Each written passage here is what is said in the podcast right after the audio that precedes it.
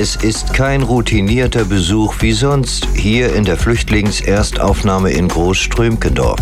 Schon als die stellvertretende Ministerpräsidentin Simone Oldenburg aus dem Auto steigt, beschleicht sie ein mulmiges Gefühl. Es ist bewegend und es ist so, ähm, ja, also man muss aufpassen, dass einem die Stimme nicht, nicht weggeht, weil wir ja wissen, es sind nicht Geschichten aus dem Fernsehen und Geschichten, die uns jemand erzählt, sondern es sind Geschichten, die wir sehen, die die Menschen, die wir heute treffen, erlebt haben. Wir haben gefragt, wie lange sind sie geflüchtet? Drei, vier, fünf, sechs Tage mit allen verschiedenen ähm, Möglichkeiten einer Flucht, eine Flucht vor Angst oder mit der Angst dass, äh, um das Leben.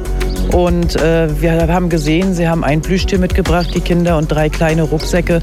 Und das soll es dann gewesen sein. Und deswegen liegt es an uns, einerseits alles daran zu setzen, in der Politik den Krieg zu beenden und andererseits alles daran zu setzen, den Menschen hier ein Zuhause zu geben. Es ist ein Hotel, das zum Verkauf steht und jetzt wenigstens noch einen guten Zweck erfüllt.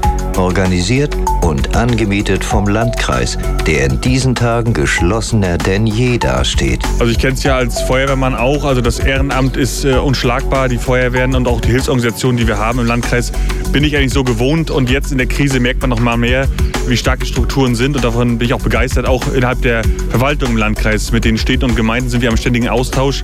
Und auch da kommt große Hilfsbereitschaft, uns zu unterstützen, das Landkreis, um im Sozialamt und auch in der Ausländerbehörde den Flaschenhals der Registrierung auch beschleunigen zu können, damit die Geflüchteten an ihre, an ihre Leistung auch kommen. Berichtet Landrat Tino Schumann, der auch mit großer Sorge auf das blickt, was die Welt in den letzten Tagen und Wochen bewegt. Ja, ich bin ja auch Familienvater von zwei Kleinkindern ähm, und äh, als ich die ersten Flüchtlingskinder sah, da ist man schon in Tränen nah, wenn man so sieht, äh, sind äh, Menschen wie wir, äh, die jetzt ganz, ganz, ganz Schlimmes erlebt haben und jetzt flüchten mussten aus ihrer Heimat. Und insofern freut es mich, dass wir hier helfen können und macht ein wenig weniger ja, hilflos, dass wir auch hier als Landkreis oder auch die gesamte Gesellschaft entsprechend helfen kann. das ist unser, unser Zutun.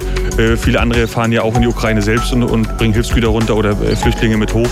Und das ist unser Beitrag, den wir hier leisten. Die Flüchtlinge aus allen Teilen der Ukraine sind hier sicher in Großströmkendorf in Deutschland.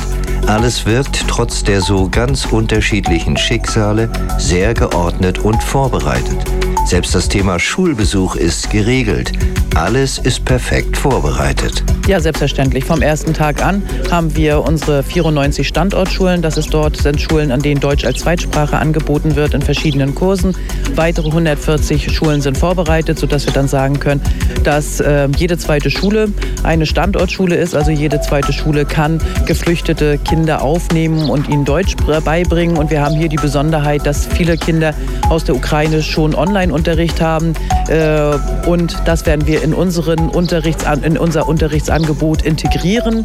Und äh, darauf sind wir auch vorbereitet. Wir sind dabei, eine Internetseite zu erarbeiten mit allen ukrainischen Unterrichtsbüchern, dass man da eben auch sofort darauf zugreifen kann, damit sie eben die Verbindung zu ihrer Heimat, zu ihrem Unterricht nicht verlieren und trotzdem Deutsch lernen und sich hier dann eben integrieren können. Ich glaube, das ist eine sehr gute äh, Kombination, was wir hier an den Schulen möglich machen. Sagt die stellvertretende Ministerpräsidentin Simone Oldenburg.